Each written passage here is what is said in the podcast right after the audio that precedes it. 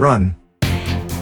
Oi, eu sou Alexandre e eu tenho medo de livros que abordam futuros distópicos. Eles sempre acertam. Oi, eu sou Madison e ler é o melhor remédio contra o obscurantismo dos nossos dias. Oi, eu sou a Leo Wheeler e eu não sou e-book, mas estou disponível para download. Esse é o William de improviso, viu? Imagine quando ele para pra pensar em alguma coisa. ah, muito bem, pessoas. Hoje viemos fazer aqui um, mais uma conversa meio informal sobre livros. Vamos falar sobre os livros que nos marcaram, os primeiros livros que cada um leu, ah, o livro que a gente gosta de ler, que a gente não gosta, o autor que a gente gosta. Enfim, a gente vai bater aqui um papo informal sobre livros. E para isso, nada melhor do que convidar o nosso amigo Ale Wheeler, para os íntimos, que é nosso amigo escritor. Ale já teve aqui, não precisa se apresentar de novo, não, né, Ale? Ah, acho que não, né? Já me apresentei, mas se for o caso, me apresente de novo. Meu nome é Ale Wheeler, sou de São Paulo, sou escritor, tenho dois livros publicados já. Dois, os dois são de contos, o primeiro chama Maria Vazante e Outras Histórias, pelo Clube de Autores. E o segundo, Nunca Mais Voltei, que saiu em julho desse ano pela Folhas de Helva Edições, e também de contos. Os dois com contos com temática LGBTQ. Beleza, então bora lá. Bora lá, Alexandre.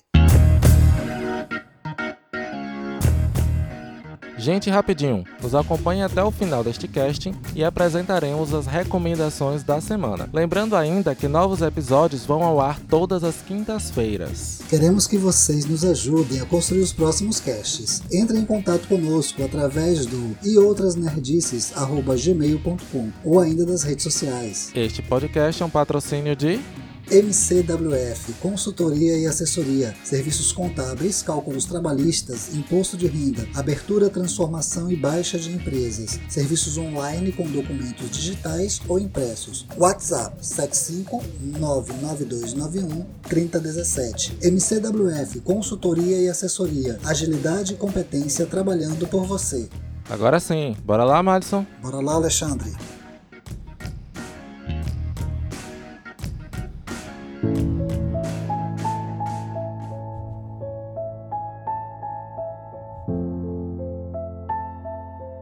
Vamos começar, gente, discutindo quais foram os livros que mais nos marcaram. A gente pode fazer um rodízio, então cada um menciona um, um livro que lhe marcou.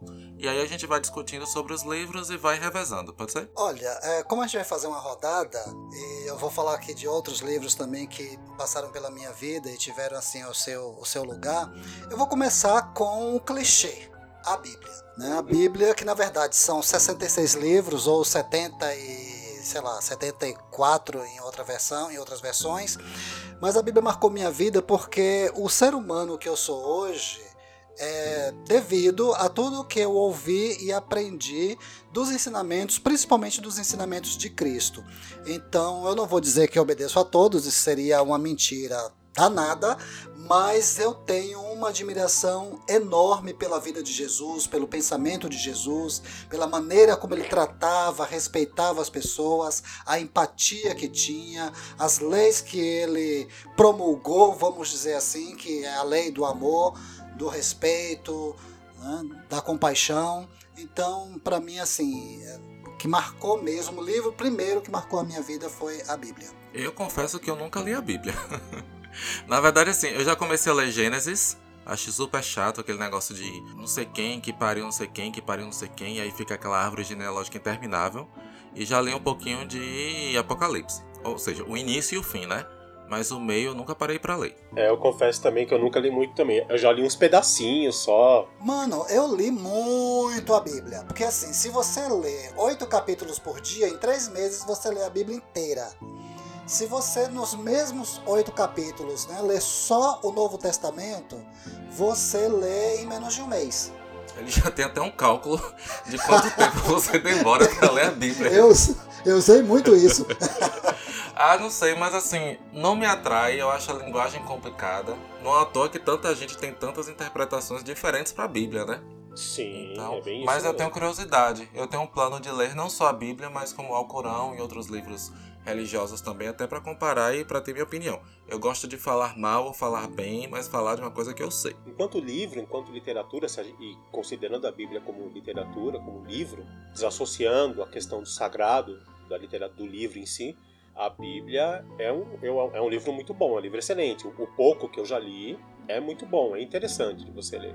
Mas eu concordo com a Lê, é, é, é um livro que tem as mais diversas interpretações porque é um livro complexo. Não é um livro de, de uma, não é uma leitura fácil, é, é, uma, é uma leitura, é uma escrita que tem muita simbologia, tem muita figura de linguagem, usa-se muitas parábolas, usa-se muitas metáforas e simbologias para se dizer o que, o que se quer. E isso, logicamente, quando você não. Se, ó, se um texto que já é escrito de forma direta já pode ter as mais diversas interpretações, porque cada um vai ter interpretar de um jeito, você imagina um texto que é escrito através de parábolas, de metáforas, de figuras de linguagem, de simbologias. Ô Willer, para você ter uma ideia disso que você está falando, como é verdade, eu, eu falei aqui que são 66 livros, né? For, se não for a versão católica, que são 70, acho que 4, 75. Né? Então, assim, tem um livro só de cânticos, de poemas, né? salmos. E tem provérbios também, que são, sei lá, pequenos ditados populares judeus. Tem Cânticos dos Cânticos, que é um livro altamente erótico. Você quer ver erotismo na Bíblia? É quase pornográfico. Cânticos Adoro. dos Cânticos, que foi escrito por Salomão. Né? Teve só 700 concubinas e 300 esposas. Então Nossa. acho que ele entendia do babado, né? Com certeza. É, super família tradicional. de codorna. Exatamente. Se você super quiser família tradicional. Pois é, se você quiser livros históricos, na Bíblia tem. Se você quiser livros proféticos, também tem. Então, a dificuldade da leitura da Bíblia é também da enorme gama de gêneros literários que tem lá nos livros que a compõem. Então já começa Exatamente. daí. É, sem falar que você está falando de um texto de dois mil anos ou mais, Isso. né? De uma língua traduzida de uma língua que já não se fala mais, uma língua morta. Três línguas. Exatamente. Três línguas, né? E que foram e que sofreu várias traduções é, é, no decorrer dos anos. Então imagine o telefone sem fio que não é, é esse Exato. livro. E outra, escrito por mais de uma pessoa. Com Sim. isso. E em lugares é, então, diferentes. Em lugares diferentes, Isso. né? E então é complicado. Muito. A galera é muito simplista. Sim, enquanto trabalho de ficção, é um livro excelente. Sim. Arrisco dizer que talvez seja o maior livro de ficção já escrito. Uhum. Apocalipse, então. Exato. Eu nunca entendi aquele negócio dos selos. Ah, porque vão abrir sete selos. Alguma coisa assim. E aí, Boa. gente, eu tenho. Aqui no Brasil esse negócio não vai funcionar, porque o correio não funciona, filho. Se a gente conseguir abrir o primeiro selo, já vai ser um milagre. Mas é isso. Eu, eu sempre imaginei na minha cabeça, literalmente. Então eu imaginava que eram cartas, e aí você tinha que abrir a carta é, e, né, abre a e, carta. rasgar o selo, sei lá. Né? É, aí o mundo inteiro acabou e aqui no Brasil fala assim: vixe, o mundo acabou. Ah, querido, aqui não chegou nem o segundo da carta. Vai ter que esperar. A gente mal mal abriu o primeiro selo. Gente, deixa eu ajudar vocês. Vocês lembram daqueles filmes de época em que o, o rei escreve uma carta, enrola o pergaminho, hum, coloca uma sim. cera, né, uma, uma cera e usa aquele um carimbinho. exato. Ah, Aquilo é o selo. Entendi. Né? Então entendi. quem vai abrir a carta, ou seja, desvendar o mistério que está escrito, tem que romper o lacre, romper o selo é aquele selo ali, não é o nosso selo postal, não, mas é só uma dica. Você vê que hoje em dia seria. Você vai ter que abrir sete e-mails, ou então você vai ter que abrir sete mensagens no WhatsApp, né? Exatamente. É. se Deus se atualizou, ao invés de ser selo, ele vai mandar sete, sete, sete, sete áudios no WhatsApp. No WhatsApp. Exatamente. Entendeu?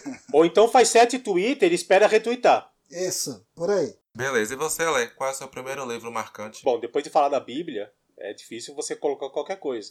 Ah, não. É, não, não, não, não, mas eu falo assim, não pela que, de novo, não pela questão do sagrado. Ah. Porque é um livro muito importante para a história da humanidade mesmo, né, gente?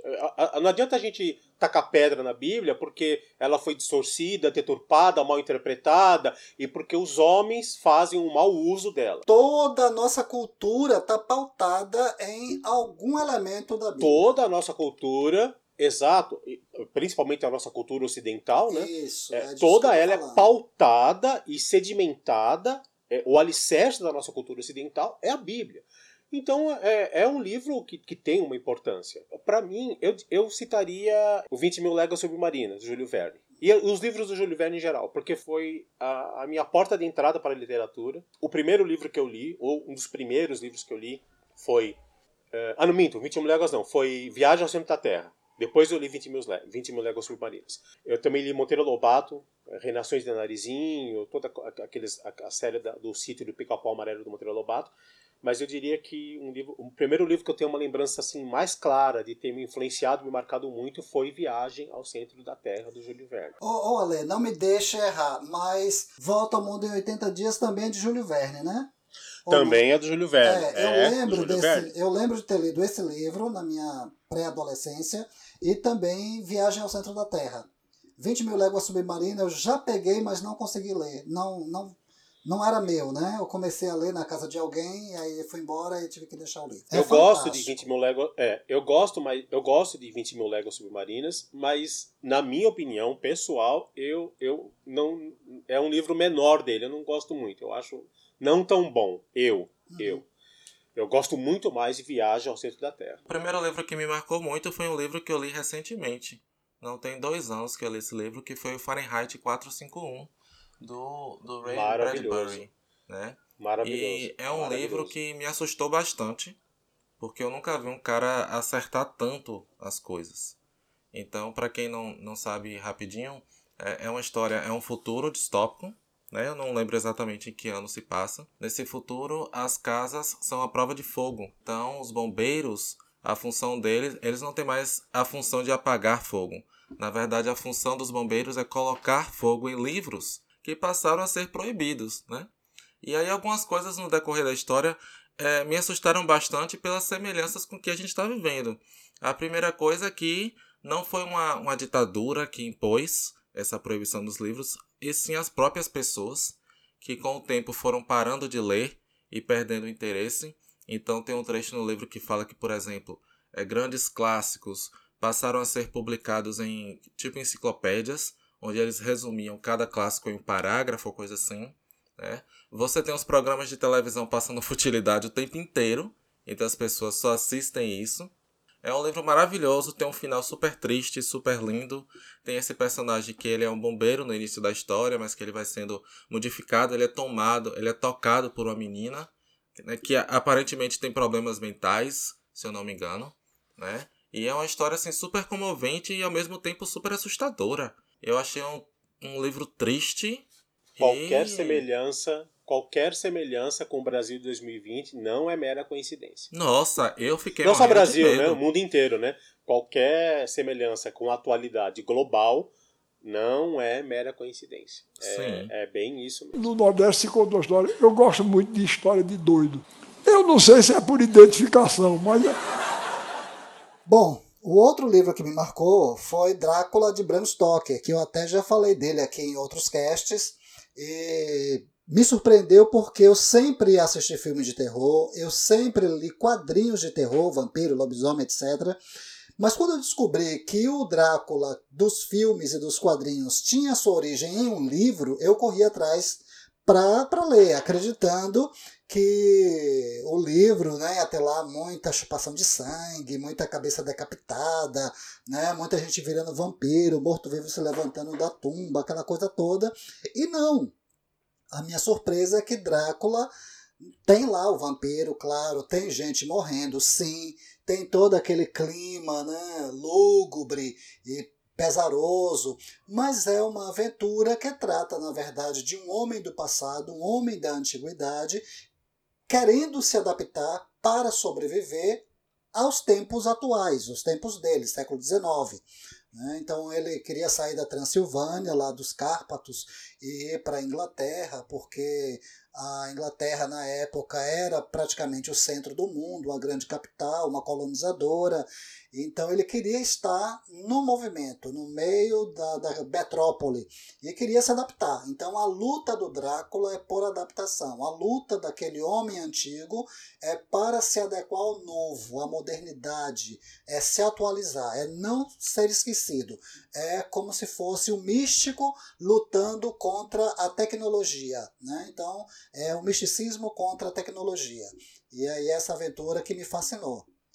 Né, com tudo aquilo que, que vem. E ele foi escrito também em forma epistolar. O primeiro livro que eu li, que tinha esse formato, que era escrito em, como se fossem cartas sendo trocadas, usando recortes de jornais, usando uh, publicações outras diários de marinheiros, então aquilo dá uma veracidade ao que você está lendo, é como se de fato aquilo fosse real, como se tivesse acontecido mesmo. E isso também me impressionou bastante, o estilo literário. É, eu assisti a adaptação, a clássica, né, dos anos 90, mas nunca li o livro não. É, e aquela adaptação, que acho que é, acho que é do Coppola, né? Se não me engano, acho que é, acho que é do Coppola. Franz Coppola. Certeza, é, do Coppola. É, é uma adaptação muito boa, muito Sim, boa, muito boa. Muito próximo E do livro. Muito próximo do livro, porque tem essa questão de que depois que, que a- a- as versões que Hollywood começou a produzir, com Bela Lugosi, depois com Christopher Lee, e toda, toda aquela série, Uhum. apesar de serem filmes clássicos, filmes bons, passam distante do livro. né? O livro tem outra, Hum, tem outra outra, aura, pegada. tem outra, outra pegada, é, romantizaram de um jeito que não, que não tem nada a ver. Sim, eu- É um clássico absoluto, é muito bom o livro. E a tradição gótica na- nessa literatura é fortíssima. Eu vou aproveitar essa onda e já que a gente está falando de monstros clássicos da literatura e do cinema, eu acho que outro livro também que me marcou muito quando eu li foi Frankenstein, da Adorei. Mary Shelley. Da Mary Shelley. Uhum. É um livro que, que também você tem que desassociar dos filmes que foram feito, feitos, né? Exceto uma adaptação que é com Robert De Niro e com o Kenneth Branagh, que é o que eu acho que ela- aquela adaptação é bem próxima do livro, mas a gente está falando novamente da tradição da novela, das novelas góticas, do, das origens do terror clássico, né?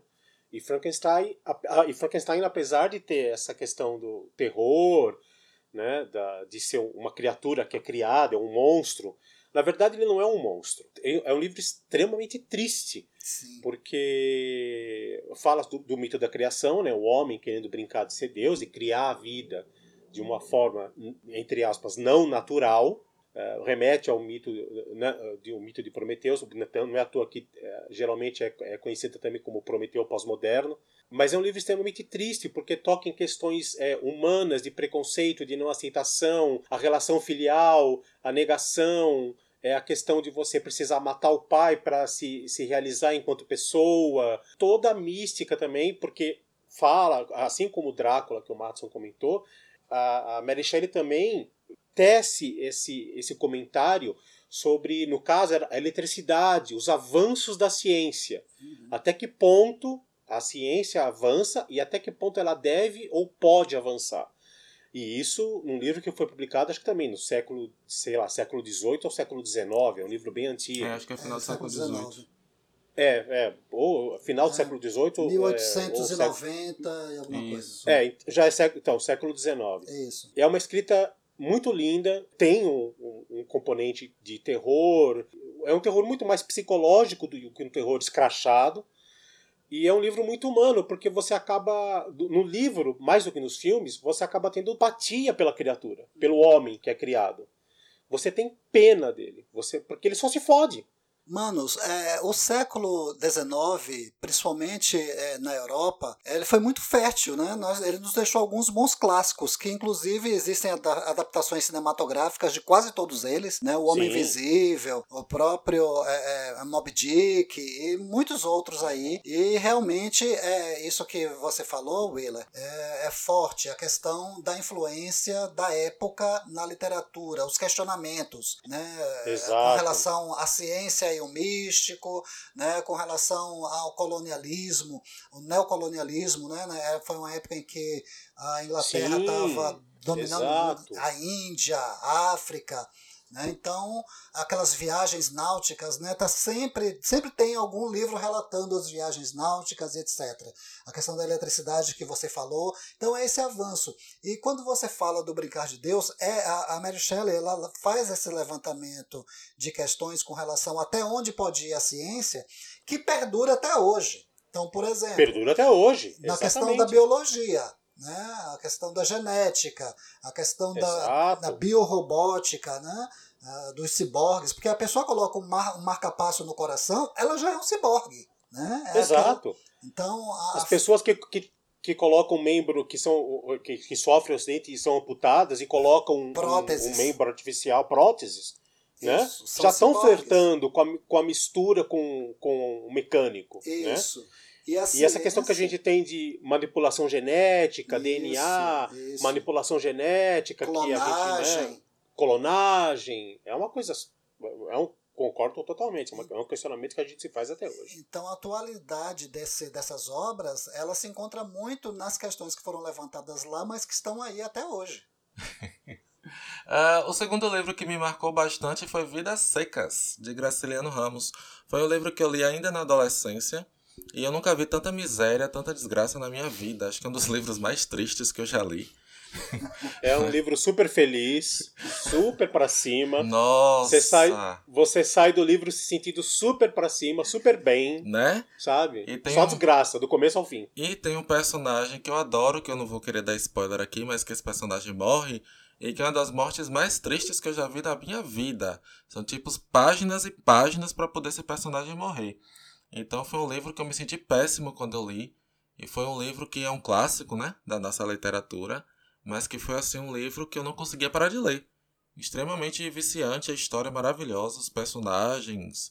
Você se apaixona. Ao mesmo tempo que tem muita miséria, você também se apaixona por aquele universo, né? Porque ele é muito, muito bem escrito. Então, assim como o Fahrenheit 451, no Vidas Secas você tem medo de fazer parte daquele universo. Você, gente, se eu tivesse naquele mundo, né? Se bem que no caso, no caso de Vidas Secas eu estou nesse mundo. Eu só não faço parte da realidade que aquelas pessoas infelizmente fazem, né? Mas, enfim, foi o meu segundo livro aí marcante.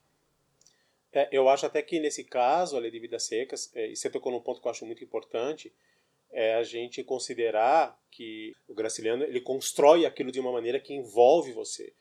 E eu acho incrível que é, a gente já está no século XXI e, se, e guardadas as proporções, lógico, né? É, a, a realidade da, das- da vida daquelas pessoas que ele descreve em Vidas Secas continua a mesma. Sim, sim. Em muitos lugares do Brasil é igual, não mudou nada. Ou mudou muito pouco. É, infelizmente, né? É como eu disse, eu não faço parte dessa realidade, mas eu sei que muitas pessoas fazem. Eu, quando ainda na, na Igreja Batista, eh, quando eu, eu ainda atuava como pastor, pasme, eu visitava muito o sertão. Ele tem um passado negro. Negro, branco, índio, pardo, amarelo. eu visitei muito o sertão. Então, aqui a Chapada Diamantina, pelo lado ah, de Vitória da Conquista, né, entrando por lá, não por aqui por feira, porque a gente tem acesso à Chapada Diamantina pelo lado de cá também. Então, eu visitei muito cidades pequenas, bem rurais, com pessoas que ainda carregavam muita lata d'água na cabeça, que ainda tanto dava para o gado o, cacto, né, a palma, como também se alimentavam de palma, aquela coisa daquela pesca, pescaria em pequenos é, garapés, pequenos riachos, e a sequidão mesmo de gente de assim, é um copo de água e não deixa uma gota cair não, porque se cair no chão evapora na hora. Então é aquela, Uhum. aquele sofrimento de regra, é, regramento de, de comida. Então a realidade do sertão em muitos lugares ainda é aquela descrita pelo livro. Isso, exato. No Nordeste se conta uma história. Eu gosto muito de história de doido. Eu não sei se é por identificação, mas Ah, As Brumas de Avalon, da Mary Zimmer Bradley, é um livro de 1979, marcou muito a minha vida, é um livro em quatro volumes, e que ele retrata as lendas arturianas, né, mas ele é contado a partir do ponto de vista feminino. São as mulheres que saíram dos bastidores para o protagonismo. E é um livro excelente. Eu, eu diria que foi um dos livros que assim, me trouxe mais bagagem de conhecimento, de, de história, de local, de práticas, a coisa, eu entendi melhor a coisa do que chamam de bruxaria, né, e que vem de re, é, é, religiões antigas, célticas, né, entendi melhor toda aquela questão do, do feminismo ah, mais arcaico, no sentido de que as mulheres têm um papel e que foi relegado ou foi deixado em segundo plano, deixou de ser reconhecido, mas que nesse livro elas estão lá, influenciando, dando as cartas, é, empurrando os homens, empurrando para frente e empurrando para a queda também. então as mulheres aí é, fazendo acontecer. Então é uma versão da, da lenda arturiana que eu gosto muito. Né? A Morgana é brilhante, a Morgause e Guinevere são personagens que brilham na, na obra. E ela, a coisa do Arthur, ele é mostrado como um rei mais pusilânime, mais indeciso, a coisa do incesto é mostrada no livro, um monte de coisa assim que me impressionou bastante. Eu li quando eu tinha, sei lá, 16, 17 anos de idade e foi maravilhoso. Marcou muito e é um livro que eu tenho até hoje. Né? E de vez em quando eu dou uma pegada, folheio algumas coisas, vejo algumas coisas e quero voltar a ler, a reler os quatro volumes. É, Acho maravilhoso. Eu confesso que tem uns livros assim que eu tenho.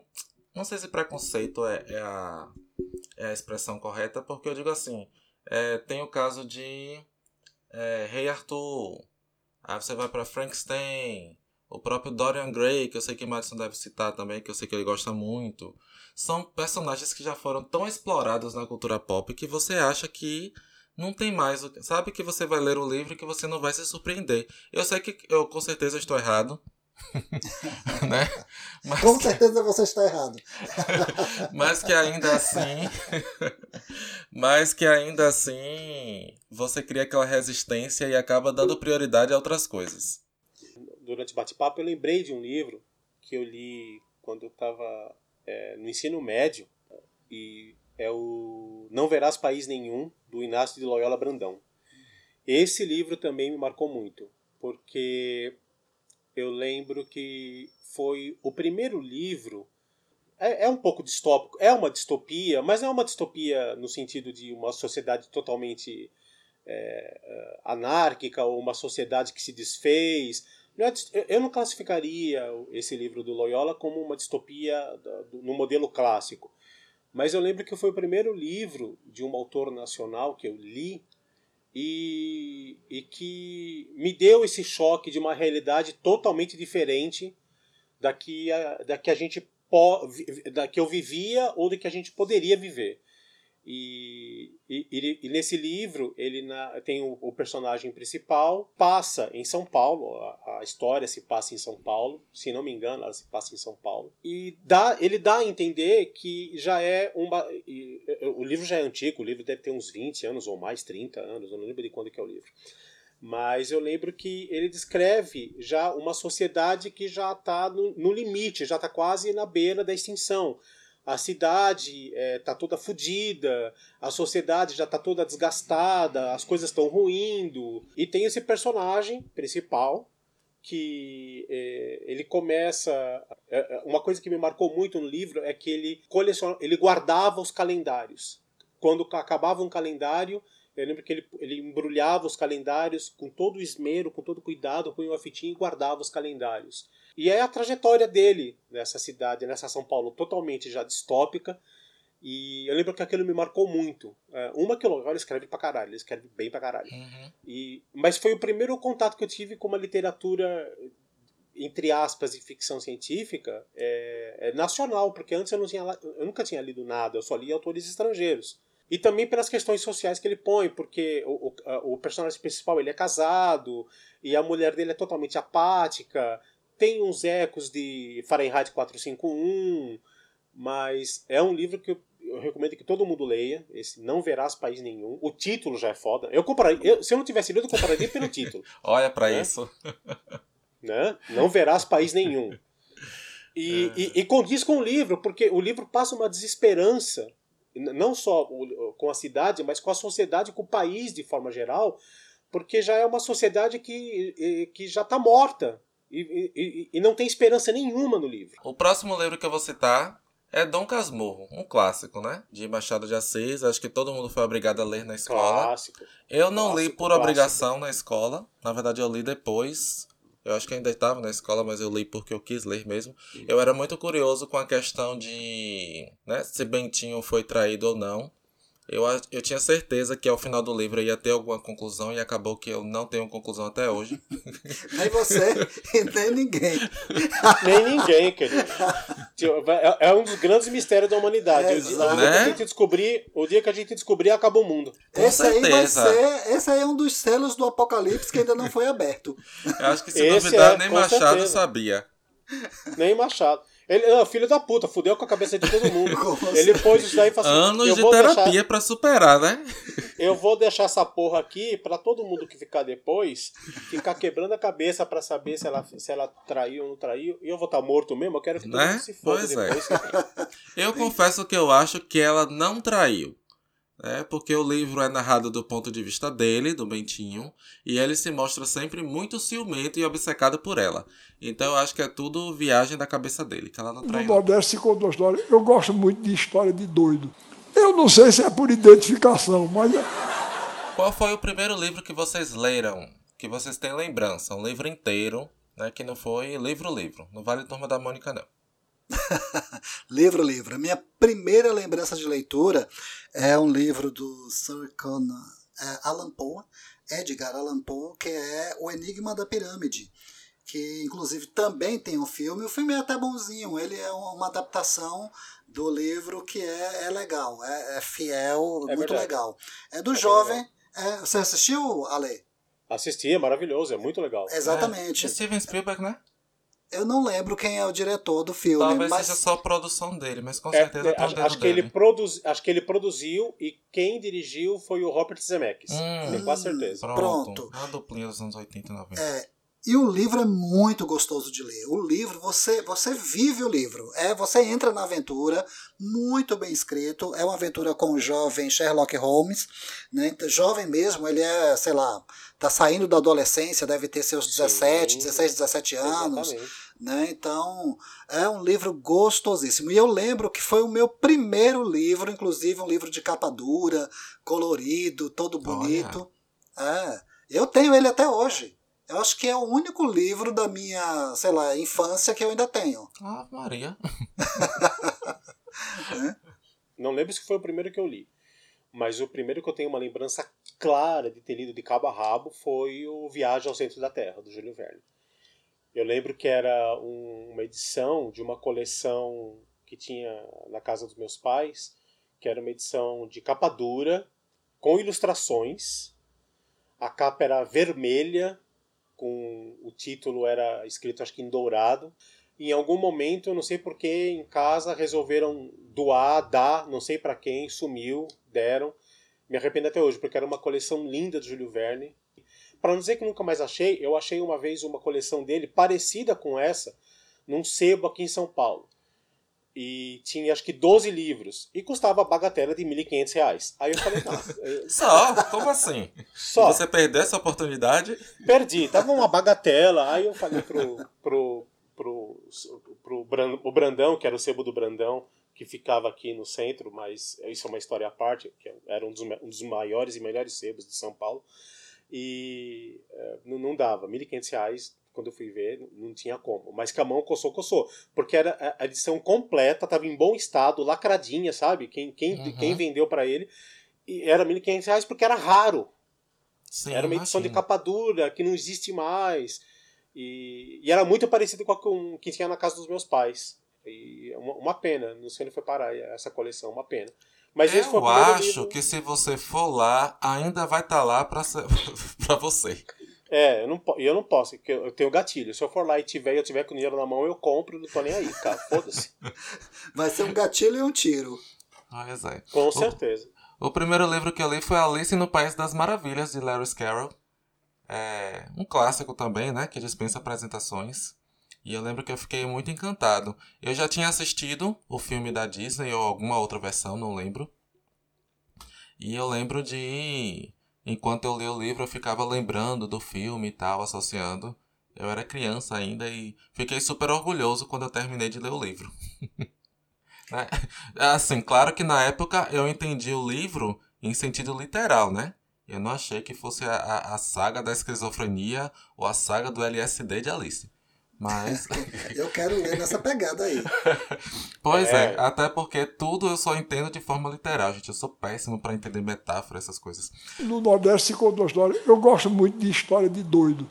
Eu não sei se é por identificação, mas é- Bora lá. O que é que vocês estão lendo agora? Agora eu estou lendo dois livros. Na verdade, além desses dois livros, tudo que vai atravessando na minha frente, como é, Nunca, Nunca mais. Nunca, Nunca. mais voltei. Nunca Mais Voltei, como agora o Conto da Aya e outros que atravessaram o meu caminho. Mas eu estou lendo mesmo o terceiro volume do Guia do Mochileiro das Galáxias e o livro Hum, do adoro. amor. Qual é o terceiro mesmo?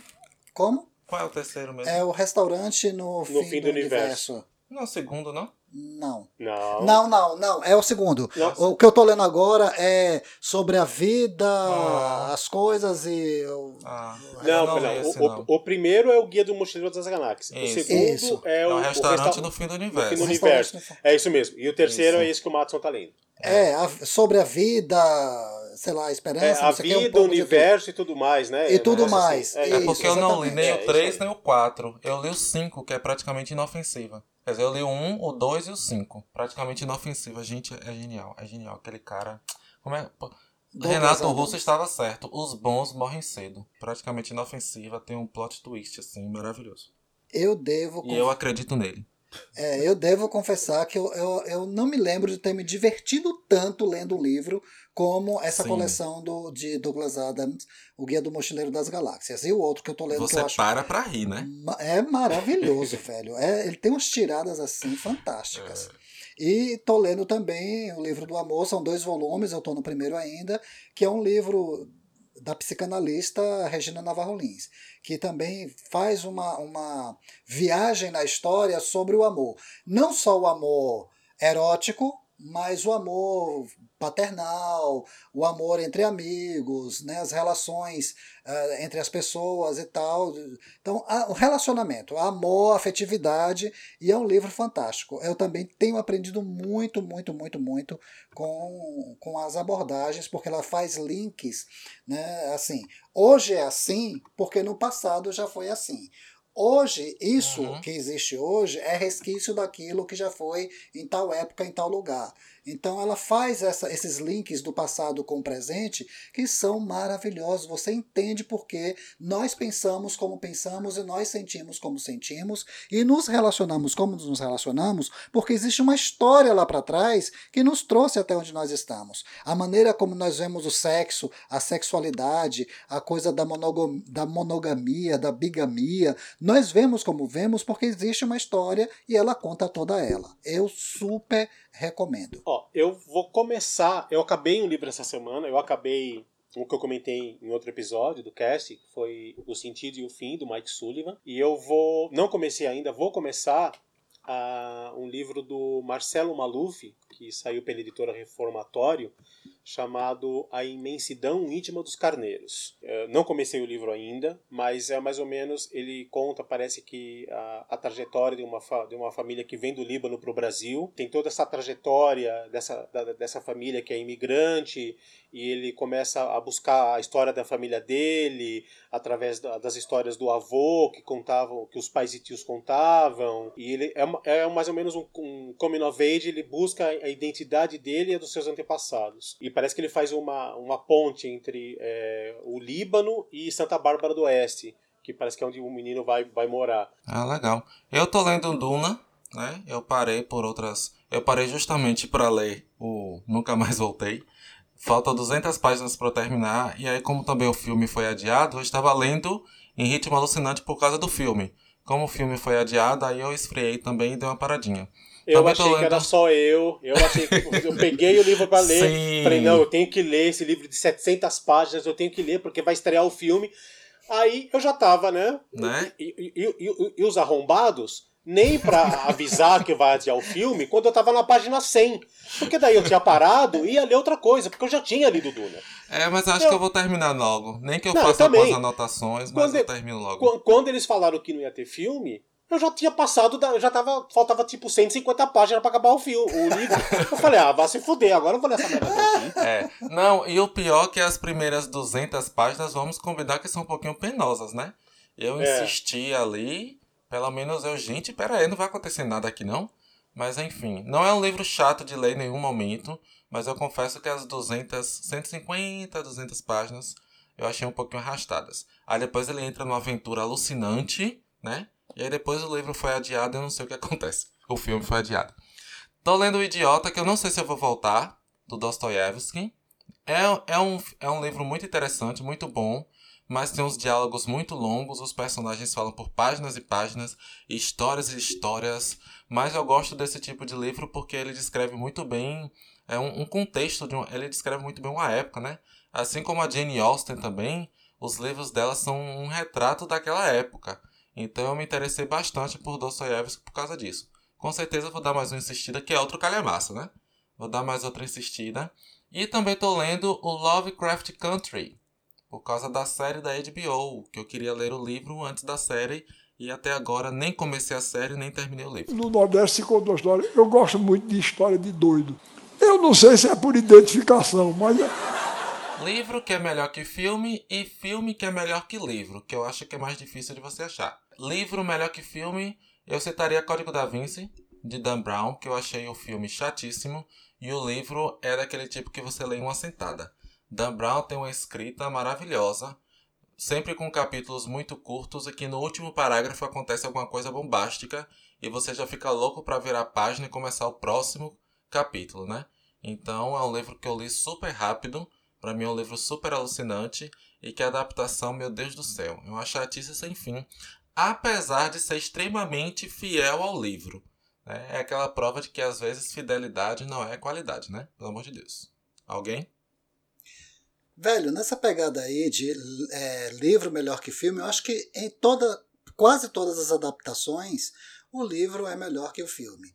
É, eu sempre gosto mais dos livros do que das adaptações. Agora, há adaptações muito bem feitas. Se você me perguntar aqui, eu não, não me ocorre nenhuma agora. Eu acho que eu fiz alguma anotação é, lá no bloco de notas, mas eu prefiro sempre o livro ao filme. Apesar de gostar muito de filmes, eu tento dissociar.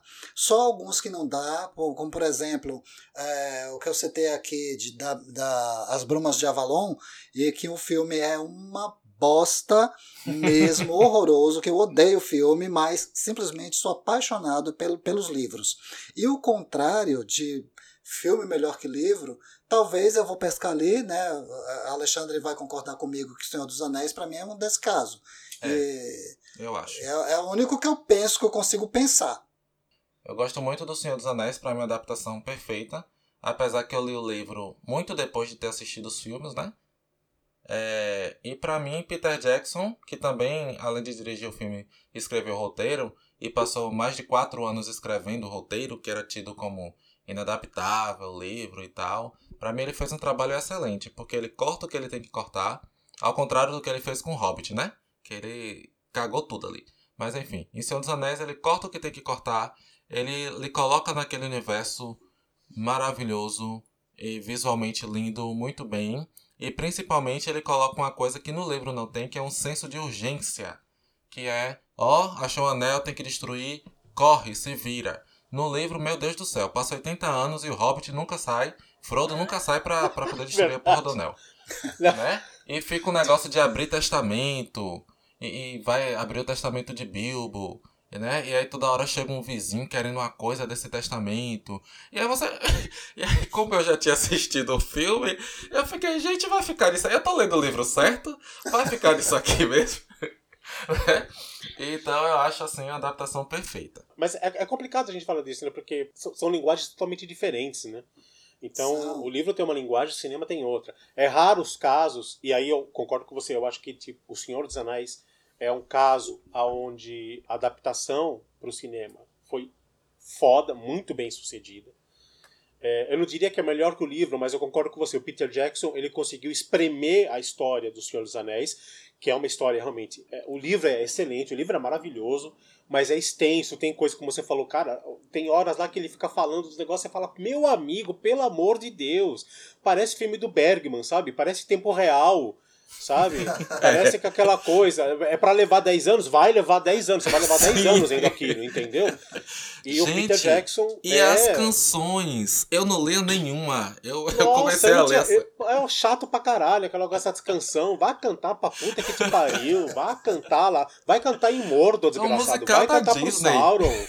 É, vai cantar pro Sauron, vai cantar pros orcs, sei lá. Vai cantar pra puta que eu pariu. Mas eu acho que a adaptação é perfeita. Fez uma justiça imensa ao livro. Né? Sim. Agora, eu pessoalmente, eu acho que um, um, filme que é muito superior ao livro é o Blade Runner. Porque o Blade Runner, do Ridley Scott, se você comparar... Comparar não, né? Se você é, leu o livro que deu origem ao, ao filme, que é o Os Seus Androides Sonham com Ovelhas Elétricas, do Philip Isso, K. Dick, eu acho esse título péssimo.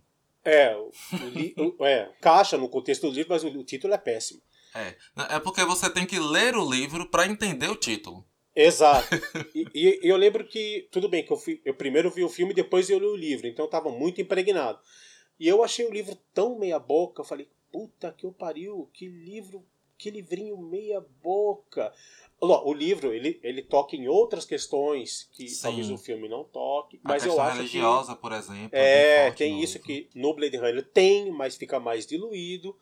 Mas eu acho que o Ridley Scott, com o filme, ele, ele pegou aquele livro do, do K. Dick e elevou para um, um, patamar, tipo, muito acima. Uhum. Ele fez um negócio, ele tirou leite de pedra com aquele, com aquele filme. É. é porque eu acho que no caso de Blade Runner, né, no caso do livro, é o oposto do Senhor dos Anéis. Porque Tolkien descreve, descreve, descreve, mas justamente porque ele quer que você entenda, que você mergulhe naquele universo. Exato. Talvez seja isso que falte né, pro, pro K. Dick lá, o autor de Blade Runner, porque talvez, ele não é tão talvez. descritivo. Não, o livro tem muito tem. mais diálogos. Exatamente. Né? Você consegue entrar na, na mente dos personagens, mas o universo ele não é tão bem escrito. E aí o, o Ridley Scott ele criou o universo de Blade Runner que é imitado até hoje, né? Uhum. Então o virou filme... referência. Isso. A estética do Blade Runner virou referência. Vocês preferem ler livros de ficção ou não ficção? Eu vou dizer logo, eu não gosto de livro de não ficção. Assim, um ou outro que eu leio e gosto, mas o meu negócio é, é mergulhar e esquecer que a vida real existe. Não, eu gosto de tudo. Não tenho essa coisa não. Porque, por exemplo, é, eu tô lendo Regina Navarro Lins, que é não ficção. Uhum. Mas também tô lendo uhum. ficção, que é o Douglas Adams. Né? Então eu tô lendo ficção e não ficção. E eu gosto dos dois. Os dois extremos, né? Porque Douglas Adams é ficção da ficção ex da ficção. Da ficção. Exatamente. Douglas Adams é tipo, é tipo Alice, Mara Alice no País das Maravilhas, escrito, roteirizado pelo Philip K. Dick, louco de ácido. Com certeza. Isso aí. É. Então eu não tenho essa preferência, não. Eu, eu sendo bem escrito e eu tendo o assunto bem abordado, tendo assim, até a coisa da diagramação também, que né, letra muito grande, letra muito pequena, essa coisa é, que, tem isso também. Né, que ajuda ou atrapalha o andamento da leitura. Mas em se tratando de gênero, tanto faz. Se for bem escrito, tô dentro. Você tem alguma preferência, Lê? Não, eu também não. não. Eu sou, sou igual ao Matos, eu leio os dois. Eu, eu, leio ficção e não ficção. Gosto de ler livros de reportagem investigativa. Gosto Por exemplo, eu li, eu, li, eu, eu, eu li A Casa, do Chico Felice, sobre o João de Deus. Adorei. É, apesar que esse ano dois, né? eu li dois livros de não ficção que me marcaram muito, que foi o Eu Travesti, que é a autobiografia, né? Da, ah, da Luísa Marilac. Isso, da Marilac, que eu amei o livro dela. E eu também eu li o Depois de Auschwitz, que é da. Esqueci também o nome dela, que é a irmã de Anne Frank. Que também é não ficção e foi um livro que me impactou muito. Tá. Livro preferido que leu este ano? Ah, velho, eu ainda tô nele, que é, é Douglas Adams. Uhum. É. Indiscutível. Como eu já li os dois primeiros volumes, eu posso dizer que já, já li esse. Foi meu preferido desse ano, assim, né? Uhum. Livro é. preferido que eu li esse ano. Eu foi o Conto da Aya que eu li, né? Eu parei a série no meio, assisti uns cinco episódios da série E aí falei, não, eu preciso ler esse livro. Fui ler o livro, devorei, amei. Um dos melhores livros que eu já li na minha vida, na verdade. É, não, o conto da Aya é muito bom. Né? É muito, muito, Isso. muito, muito bom. Eu tenho problemas, não vou falar porque Madison ainda não leu, eu tenho problemas com o epílogo. Mas, tirando isso. Eu não vou dizer que é o melhor, mas acho que é um dos, um dos que. Aquele livro que quando você fecha, acabou, você fica meio. Você fala, porra, puta, por que, que eu não escrevi essa porra desse livro? É, e é um livro que chama Não, pode, não, não Se Pode Morar nos Olhos de um Gato, da Ana Margarida de Carvalho, que é uma escritora, ela é portuguesa, e ela conta a história de um navio negreiro que, que, tá, que saiu de Portugal e está vindo para o Brasil. Além dos escravos, ele está trazendo oito pessoas que estão saindo de Portugal para tentar a vida no Brasil. E o navio naufraga. É, Essas oito pessoas, elas sobrevivem e vão parar numa ilha. Ela vai narrando como começa a funcionar a dinâmica social, porque tem, é, é, tem acho que é um escravo e o resto é um tripulante do navio e o resto é tudo pessoas que estão saindo de Portugal. E ela intercala a história da vida na ilha com o passado de cada um, o que fez eles saírem de Portugal. No Nordeste se conta uma história. Eu gosto muito de história de doido. Eu não sei se é por identificação, mas é- Um livro que eu li esse ano e que eu gostei muito, ainda estou impactado. Foi o Nunca Mais Voltei, do Alexandre Willer. E é sobre ele que a gente vai falar aqui agora. Na verdade, a gente vai falar um pouquinho sobre você, Willer, suas fofocas. E depois a gente vai comentar rapidinho sobre o seu livro também, porque eu não queria dar spoiler pra quem não leu, né? Então eu quero, Sim. eu quero comentar sobre o livro, comentar algumas coisas com você. Beleza. Mas eu não queria que a gente entrasse assim tão a fundo pra quem tá nos ouvindo ter a mesma experiência que a gente teve. Que é pegar o livro sem saber nada e ler e se deliciar com os contos. Então a primeira pergunta que eu tenho pra você é: Quem é Alexandre Willer? A ler Willer por a ler Willer. É, isso a gente. É, é uma pergunta bem clichê, mas a gente quer saber onde você nasceu, qual a sua formação acadêmica, profissão, ofício, estado civil ou do coração, etc. Né? A gente quer saber de você. Isso, dê seu látis e seu perfil no Grindr. Bom, eu sou de São Paulo, como vocês já sabem, né? Nascido e criado em São Paulo. Sou gay, não sei se deu pra perceber. Nossa, eu nem sabia. Não percebi. É, é que eu sou muito discreto, né? Eu sou muito. eu, sou, fo- eu sou discreto fora do meio. Isso. Né? É casado com um homem, é casado com outro homem por acaso. É, esse é, um detalhe. Não é casamento gay, é só união entre dois caras. Isso, é, é, Tipo, não tem nada de viadagem aqui. A, a gente é, chupa um outro, rola uma meteção, mas é tudo com muita masculinidade, com muita macheza. Tudo na broderagem. É, tudo padrão aqui. É, tudo, tudo heteronormativo. Gay cis. Isso. Não, então, eu, eu, sou- eu, eu sou de São Paulo, nascido e criado aqui, sou gay, sou escritor, sou casado, tô casado já há 18 anos. A gente, na verdade, a gente já tá junto to- há 18 anos, mas a gente casou mesmo em 2018, um ano antes do antes do Bolsonaro entrar, porque a gente não sabia o que ia acontecer, né? A gente Isso. não sabia se em 1 de janeiro ia ter paredão de fuzilamento para as bichas, se a gente ia ser Né? enviado pro campo de concentração. Todo mundo então correndo gente- pro bueiro. Todo mundo correndo pro bueiro, não sabia se ia ter que voltar pro armário, então a gente já casou, né? Correndo o risco do casamento ser anulado, né? Como acontece no conto da Aya.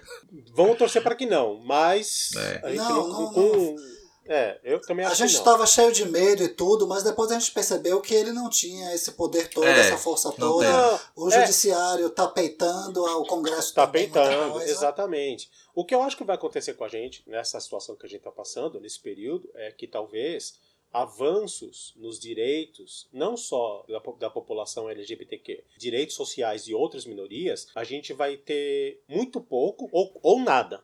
Escrevo literatura LGBTQ e não LGBTQ, tenho muito orgulho disso. É, já participei de muita antologia, de muita mesa de debate, eu estudei publicidade e propaganda, me formei em 90, mas não sei porque eu fiz essa faculdade. Acho que eu fiz porque eu precisava ter um diploma superior e meus pais cobravam isso. Tem que fazer uma faculdade, aquela coisa, né? Precisa ter um nível superior, precisa ter um diploma, vai fazer uma faculdade. Não, nu- nunca trabalhei na área. Assim, eu gostei da faculdade, achei legal tal, mas acabei fazendo meio por imposição, sabe? Não era um curso que, que, eu, que eu Não estava no assim, seu desejo coração, grande. né?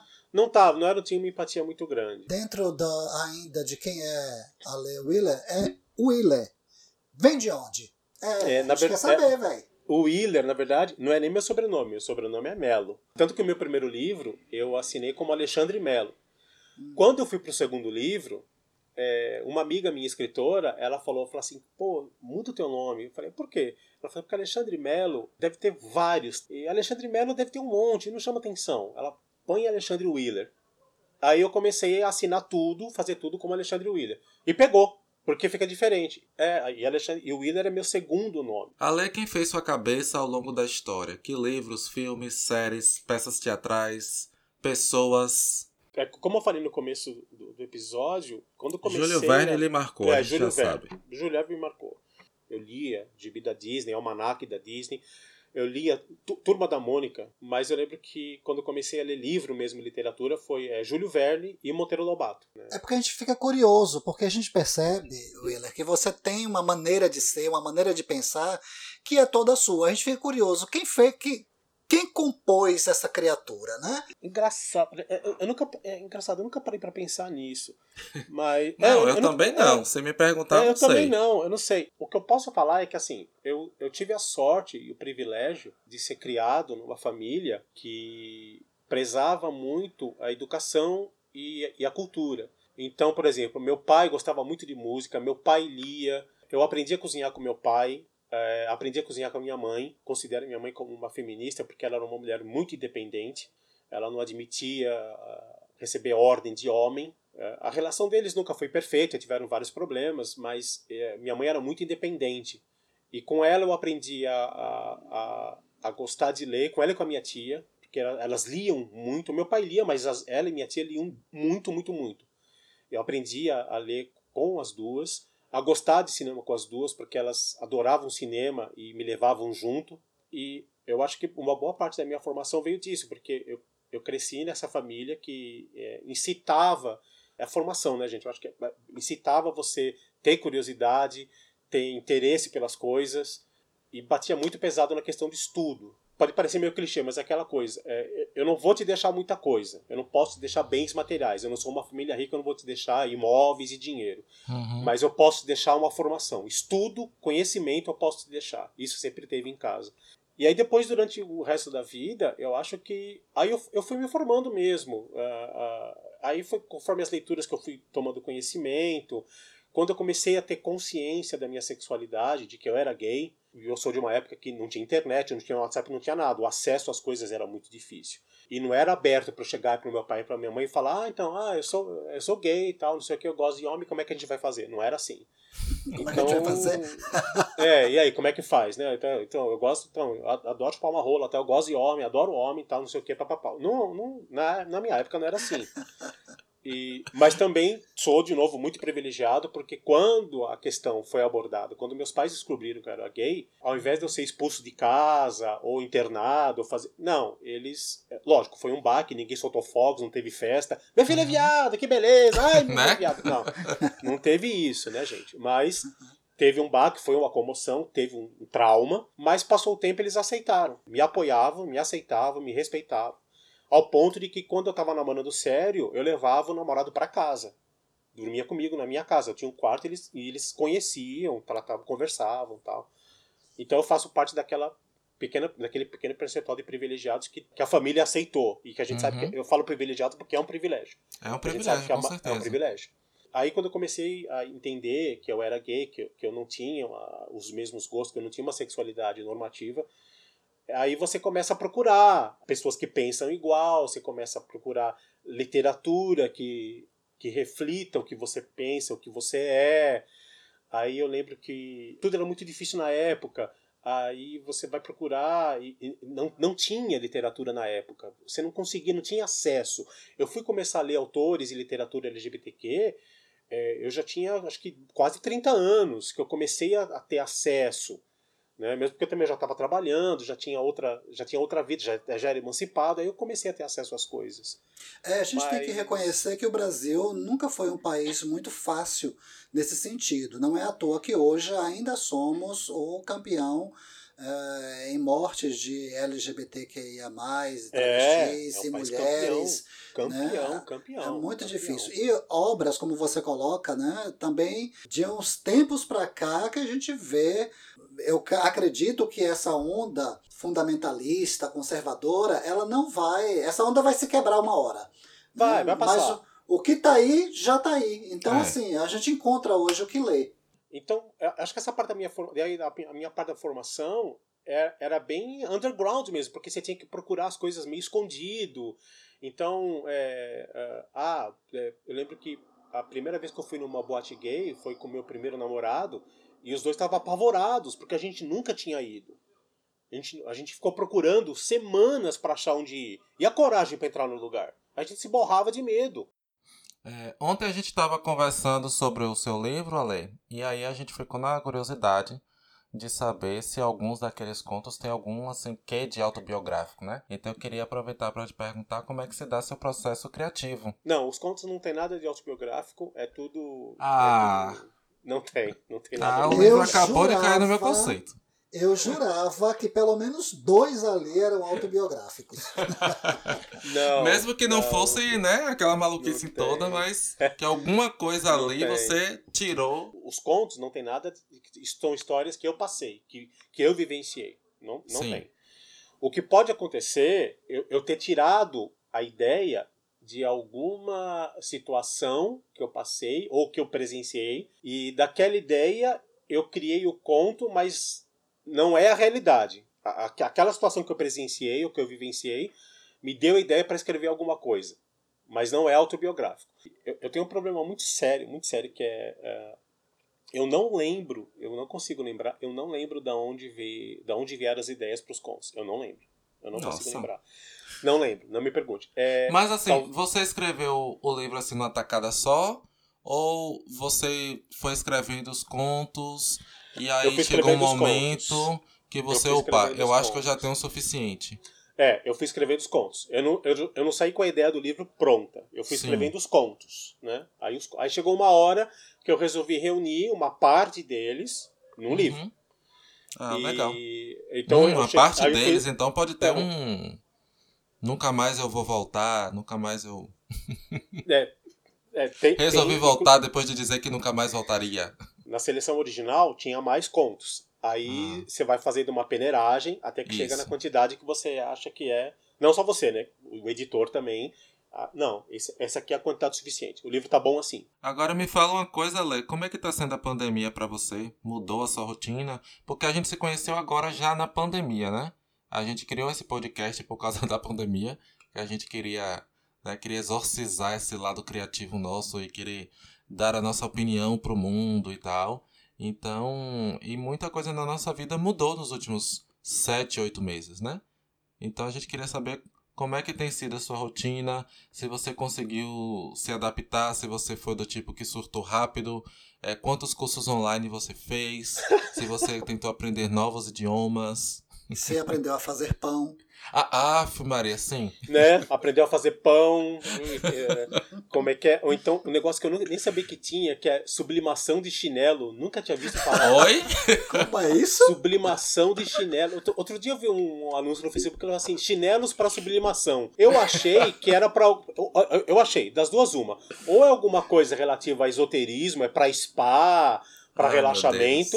Ou é alguma coisa relacionada a BDSM, né? É chinelo pra bater nas Sim, pessoas, prática adoro. de sexo, sei lá, né? Tem- ah, sei lá. Aí eu fui descobrir que os caras estão vendendo pacote de chinelo que é pra você fazer em casa e vender. Que é pra você fazer tipo uma colagem no, no Gente, chinelo. é montagem e do chinelo. É, chama sublimação. E eu, eu achava que era uma coisa, eu falei assim, nossa, deve ter alguma coisa de religião, né? Sei lá. Deve ser as sandálias de Cristo, né? Não sei. Primeira coisa É, que eu pensei sandália. também quando você falou aí foi assim, sei lá, alguma coisa psicológica, alguma terapia. É. É alguma terapia nova que eu não tô sabendo o que, que é, que você pega o chinelo, dá na cara da pessoa, sei lá, não sei. Não, é para ganhar dinheiro mesmo, né? É. É pra ganhar dinheiro. Viva o capitalismo. E... Mas pra mim, eu nem surtei, porque eu já tava em casa. Até, até julho do ano passado eu tava trabalhando. Aí em julho do ano passado eu fui demitido, então eu já tava em casa. Quando chegou a pandemia, eu já tava mais, mais caseiro mesmo. Eu já tava meio que em casa mesmo. Tava mais fazendo coisas em casa, tava lendo, escrevendo. Então quando a pandemia chegou e ninguém podia sair de casa, pra mim não foi novidade, porque eu já tava em casa. Ah, então Né? pra você foi um negócio que não, não, não te tirou do eixo. Não, é, mas eu também não saí procurando um monte de coisa pra fazer. Tipo, ah, vou fazer Sim, vários sim. cursos e tal. Não, eu, eu continuei escrevendo. É, é, ah, eu conheço gente que durante a pandemia meio que travou, né? Não conseguiu produzir nada. É, e para mim teve efeito contrário. Eu continuei produzindo e produzi até mais durante a pandemia. Pelo menos para mim não, não, afetou. Eu continuei escrevendo, continuei postando no blog, continuei fazendo um monte de coisa. É, só que daí comecei a fazer live, participar de evento online, continuei fazendo, trabalhando meu livro. O livro saiu, eu tive que fazer a promoção, continuo fazendo da segunda edição. Então a pandemia para mim não parou, continuei trabalhando do mesmo jeito. A minha, a minha produção é, até aumentou. Eu... É, legal. Pronto, Ale, foi um prazer lhe ter mais uma vez aqui conosco. Gostaríamos de agradecer a sua presença, né? Foi só uma conversazinha assim, até para quem está nos ouvindo te conhecer melhor e tal, né? Então a gente só tem a agradecer você ter sido um, um acréscimo muito grande para a equipe meu. aqui. Ô, oh, Ale, na sua palavra final, a gente gostaria que você dissesse também aos nossos ouvintes onde te encontrar, onde encontrar seus livros, né? Fale aí um pouquinho. Então, o meu livro, que eu Nunca Mais Voltei, que está na segunda edição, ele está à venda diretamente comigo. Também está à venda no site da editora. É só vocês procurarem por Folhas de Relva Edições. Também tem Instagram da editora, Folhas de Relva. Eu também estou no Instagram, ale, underline, Willer, W-I-L-L-E-R. Aí é só me adicionar e me chamar, que eu estou vendendo o livro. Uh, já está tá à venda comigo na editora, com frete grátis para todo o país. Então eu estou mandando, vai com frete grátis. É só entrar em contato comigo que eu falo como é que faz para comprar. Você também participa de um podcast, não é isso? Participo de um podcast também chamado Rapidão Podcast, que é um podcast diário com dicas de literatura, tecnologia, séries, casa, música. E toda quinta-feira, nesse podcast, eu dou dica de literatura. E é um podcast é que eu, porque... se depender daquele podcast, eu vou à falência, né? Porque vocês todo dia uma dica de, diferente. Né? É, todo eu escuto uma dica seus, diferente. né? Todo Aí dia uma dica diferente. Tem um dia que eu não sei, ainda não memorizei quem é quem, mas tem uma é, falando da. Como é que se diz? Smart. Ah, esse, é, isso, né? casa inteligente. Para é, casa inteligente. É. Isso, é. e falando da lâmpada inteligente e falando da Alexia aí que você dá comando de voz e que tô... eu gente que e é maravilha, é legal, que vontade que é eu legal, fico de comprar isso tudo. E é legal porque esse podcast, assim, ele, eles a, a ideia deles é que são, são episódios diários, é cada dia um tema, uma, cada dia uma pessoa diferente e um tema diferente. Eu falo toda quinta de literatura, falo de livro, quadrinhos, e não pode, é no máximo cinco minutos. Então você tem que resumir aquilo em cinco minutos. Muito bem. Então, Alexandre já fez os agradecimentos, eu vou fazer também. Eu fico muito grato pela sua participação conosco. É a segunda participação né, que você faz conosco. Espero que venham outras, certo? E espero que nós possamos nos conhecer pessoalmente também, né? Sim, já está tudo certo. É um prazer. Ou irmos a São Paulo, você vir à Bahia, né? Então, Sim. Cara, muito obrigado, muito obrigado mesmo. Dá um abração no seu marido, agradeça a ele aí tá por ter nos, ter nos emprestado você para nós fazermos Pode aqui esse, esse trio. Não, é quase uma, esse homenagem a Troá literário. homenagem Troá. Então bora lá para as recomendações da semana.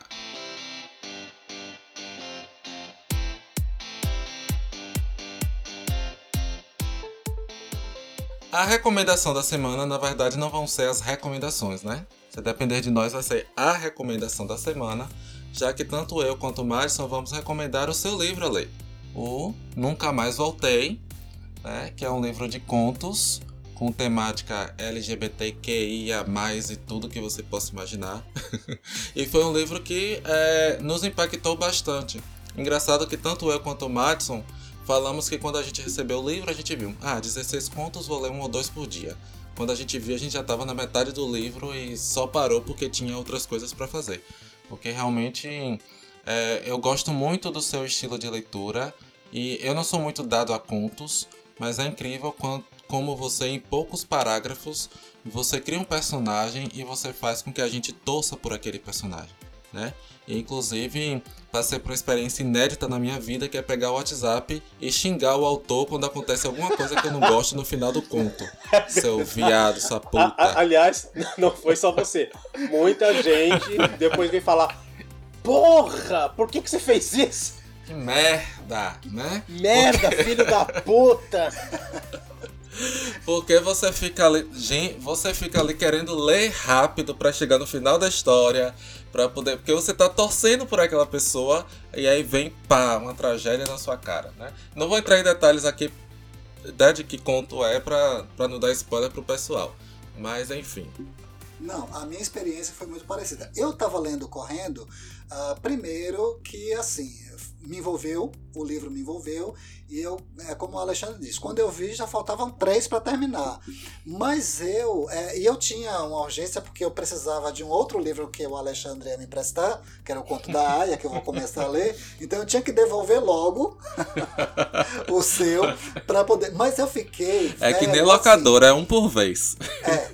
E eu fiquei assim, velho, num dilema desgraçado, porque eu disse assim, meu Deus, eu termino ou eu paro aqui para digerir o que eu estou lendo, porque eu precisava. Teve um ou dois contos que eu disse assim, eu preciso ficar dois dias, assim, meditando, refletindo nisso, velho, que foda! Como é que, que o cara cria uma história dessa, essas metáforas, né, essas Cara, velho, eu fiquei muito impressionado. E pelo menos três contos daquele mexeram com o meu emocional muito forte. Adorei a maneira como você lidou com a morte em alguns contos, né, porque a morte é um tabu na nossa sociedade. Ah, apesar de nós sermos uma sociedade dita cristã, infelizmente o cristianismo prático das pessoas não as prepara para o evento morte. Né? E eu, eu, eu digo ao meu filho: olha, morte faz parte da vida. Morte é um elemento que está aí. E, e, a gente sabe que é, quando você desenvolve lá o seu livro, ah, em alguns casos a gente sabe que está falando da morte mesmo, e é, a metáfora, é, algumas são claras, outras nem tanto, e é isso que é legal, porque faz a gente refletir, e com certeza as pessoas que comprarem seu livro né, e tiverem contato com a, com a leitura vão ficar tão impactadas quanto nós ficamos. Eu adorei e te dou aqui os parabéns.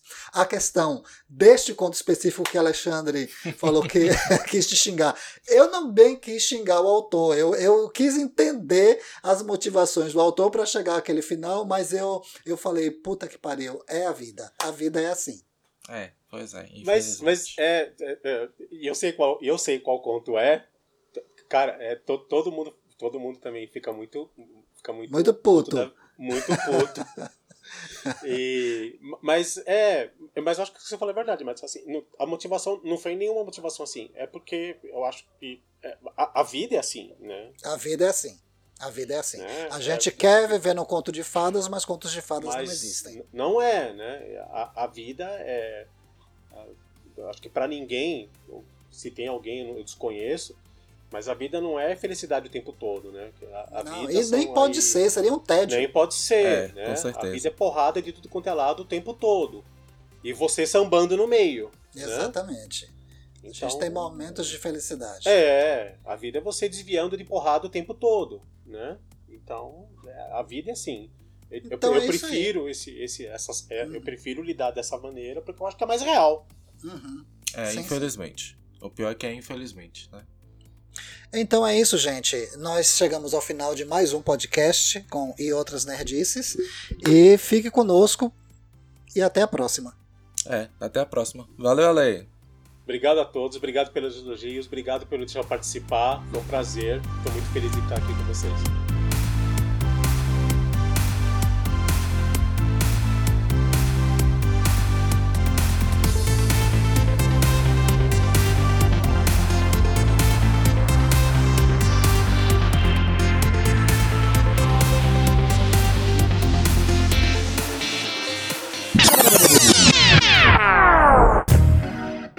Saiam daí, porque ainda não acabou. Nós precisamos que vocês entrem em contato conosco por meio do nosso e-mail e outrasnerdices@gmail.com e das nossas redes sociais, Facebook, Instagram e Twitter. Se você nos ouve pelo Spotify ou Deezer, pense em se tornar nosso seguidor, é só clicar em seguir e o aplicativo vai te avisar sempre que tiver episódios novos, que aliás saem todas as quintas-feiras. E se você nos ouve pela Apple Podcast, faça sua avaliação e deixe seu comentário.